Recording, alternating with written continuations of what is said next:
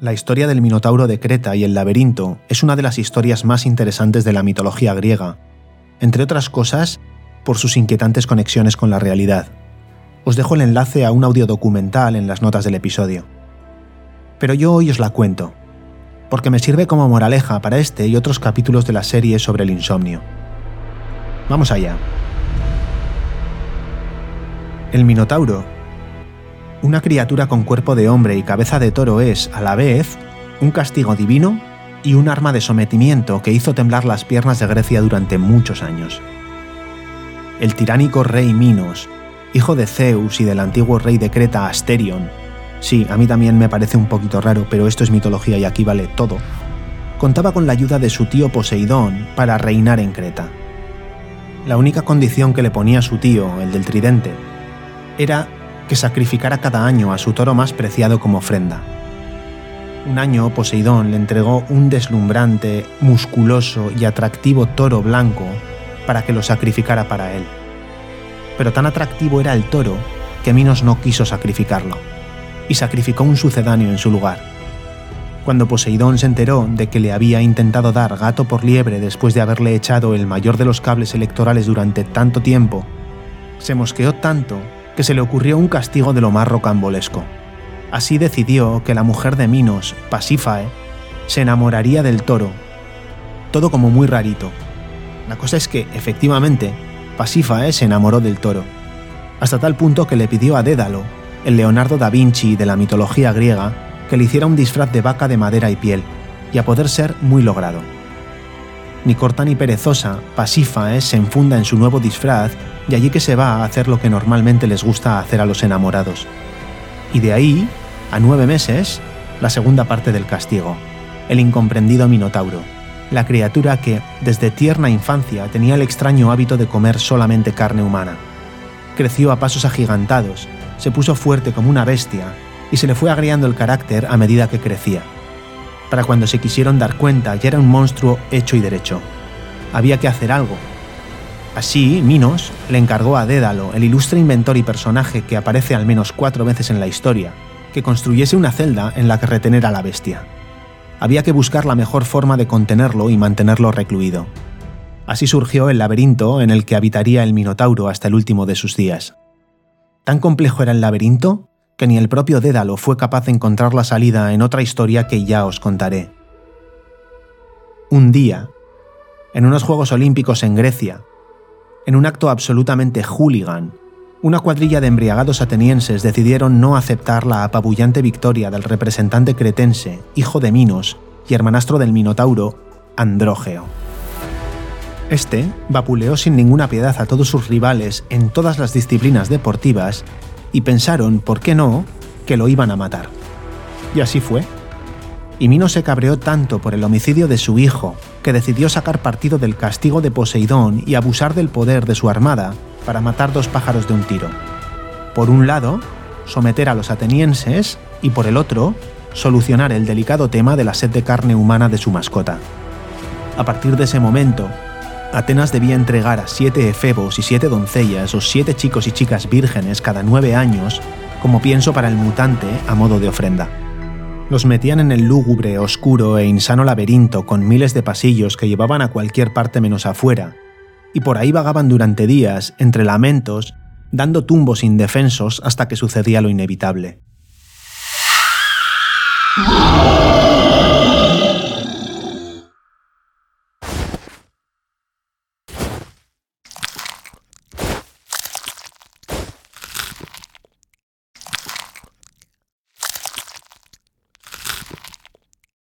De momento lo vamos a dejar aquí porque se me están revolviendo un poquito las tripas. Me intriga muchísimo el insomnio.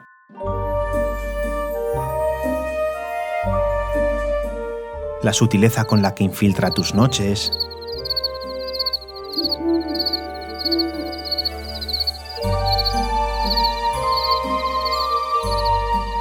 La violencia con la que arruina tus días.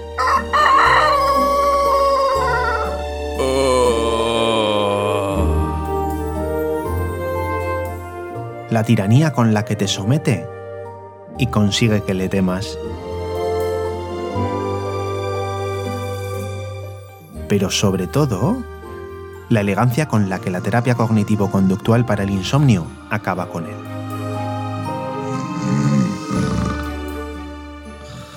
Quédate y te lo cuento.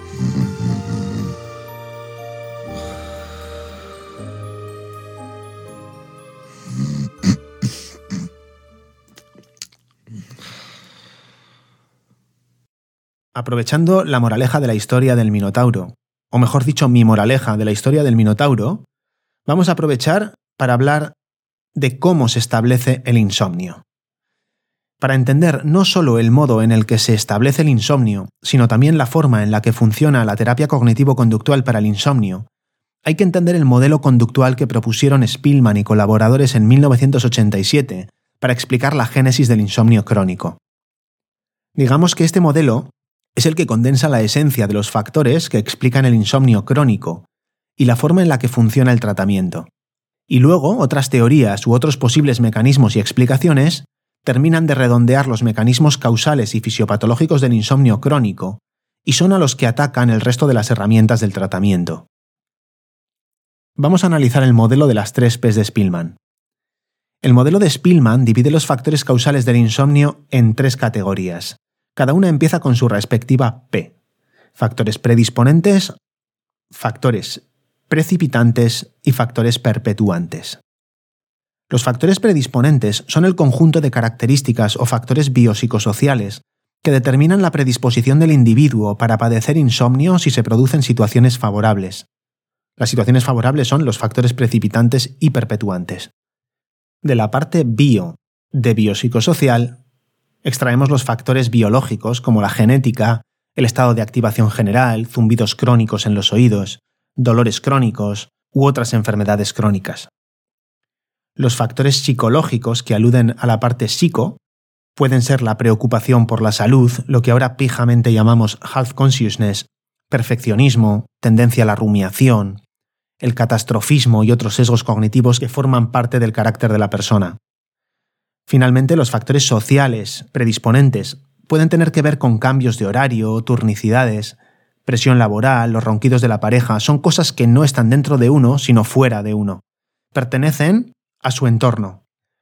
Estos, los factores predisponentes, son el terreno en el que, si se siembra la semilla del insomnio en forma de factor desencadenante, germina el insomnio agudo. Sin un terreno fértil, una situación estresante podría no ser suficiente para producir insomnio agudo. Vamos con los factores precipitantes. Los factores precipitantes que proponía Spielman son situaciones estresantes puntuales. Una enfermedad aguda que te hace toser intensamente por la noche, por ejemplo, o que te produce falta de aire, o un dolor agudo, un recién nacido que te da la noche, un timeline que te presiona y no te deja pegar ojo, un episodio depresivo, los despidos y el ERTE en masa de tu empresa, la muerte de un ser querido, etc. Estos son la semilla de la que hablábamos. Si cae en un terreno fértil, dará sus brotes en forma de insomnio. La mayor parte de las veces, el brote se lo come un rumiante que pasaba por allí, pero otras veces cae en un jardín donde lo siguen abonando y regando lo suficiente ¿eh? como para dar un arbusto hecho y derecho. Vamos a ver las formas de regar y abonar estos arbustos. Es decir, los brotes, el insomnio agudo, tienden a extinguirse siempre y cuando, en ese momento, no metamos la pata con los factores perpetuantes, el abono. Para entender los factores perpetuantes, que en nuestra metáfora son el abono y el agua, imagina que intentases matar a los brotes con agua y mierda y no te dieras cuenta de que lo que estás haciendo en realidad es regarlos y abonarlos. Los factores perpetuantes son conductas desadaptativas que solucionan el problema a corto plazo, o sea que parece que asfixian a los brotes y los estrangulan y los acorralan, pero a la larga lo que hacen es perpetuarlo, cronificarlo, regarlo y abonarlo.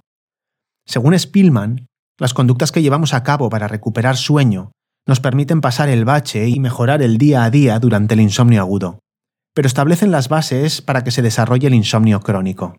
Si duermes mal una noche, Intentarás quedarte más tiempo en la cama por la mañana. Si no puedes, te arrastrarás hasta el mediodía e intentarás echar una cabezadita. Y si la siesta tampoco es una opción, intentarás irte antes a la cama al día siguiente. Este intento por recuperar el sueño son los factores perpetuantes que proponía Spielman. porque así se emparejan inadecuadamente la oportunidad de dormir y la capacidad que tiene el sujeto de generar sueño, y aumenta la posibilidad de que el sujeto permanezca despierto en la cama durante los periodos prefijados de sueño. Así se riega el brote con un poquito de agua. Y en este punto, Bochin introduce otro modelo que es el del control de estímulos y que también explica la forma en la que se cronifica o se abona el insomnio. Si la recuperación de sueño, que son los factores perpetuantes de Spillman, se acompaña de que, como consecuencia de la recuperación de sueño, nos despertamos en la cama y permanecemos despiertos en la cama, con el tiempo la cama la asociaremos a estar despiertos. Si hacemos cosas como leer o ver la tele en la cama, la cama se asociará a actividades que no son dormir. Las actividades que llevamos a cabo en la habitación fuera de la cama también pueden contribuir a las asociaciones de la habitación con las actividades de vigilia, de estar despiertos. La cama y la habitación no elicitarán el sueño. Eso es el abono, las asociaciones incorrectas. Y ahora solo hay que darle tiempo para que el brote se convierta en arbusto.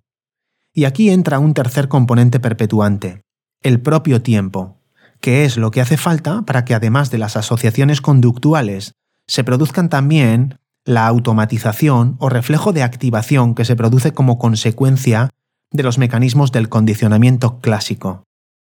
Ni Spielman ni Bochin contemplaban la posibilidad de que la vigilia, el estar despierto, o la hiperactivación que padecen los insomnes antes de meterse en la cama o cuando se despiertan en medio de la noche, sea en realidad una respuesta condicionada o automatizada. Es decir, que la cama sea el estímulo condicionado que elicita la respuesta condicionada de la vigilia.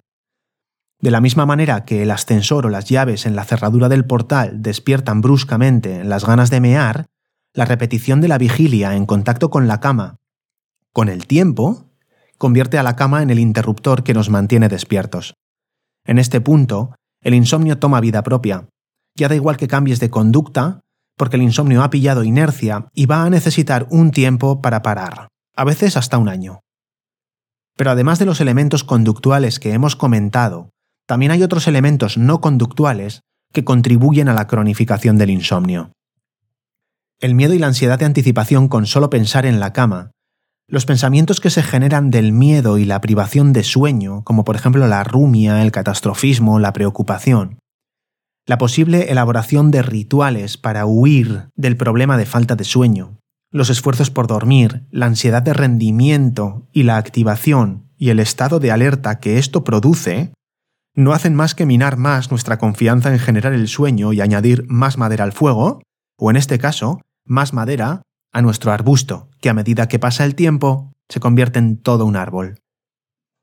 En mi historia, el Minotauro representa la temida privación de sueño. Para el paciente insomne, la amenaza o el monstruo es no dormir. El laberinto, por su parte, representa los complejos mecanismos del insomnio que el jovenzuelo o el insomne no es capaz de resolver o de descifrar a golpe de intuición. La salida del laberinto es contraintuitiva. ¿Por qué? Pues porque tanto las conductas de recuperación de sueño como el tiempo despierto en la cama parecen la alternativa más lógica para solucionar un problema de falta de sueño, y porque los automatismos y los sesgos cognitivos y emocionales son muy difíciles de resolver. Como un laberinto. Por eso siempre te acaba zampando el Minotauro.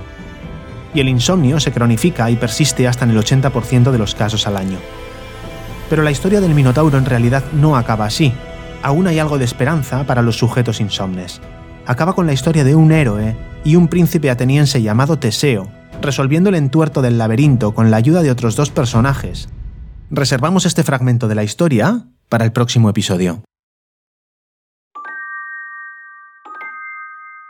Si tienes un problema de insomnio y sientes que necesitas ayuda para solucionarlo, visita mi página web sigormadaria.com, despliega el menú y clica Tratamiento del insomnio. Ahí podrás conocernos a Ollane y a mí en un vídeo explicativo sobre la terapia cognitivo-conductual para el insomnio y conocer los detalles de nuestro programa. Y si te ha gustado el contenido o conoces a alguien que le pueda ayudar o interesar, no dudes en premiarlo y compartirlo. Saludos y nos vemos en el próximo episodio.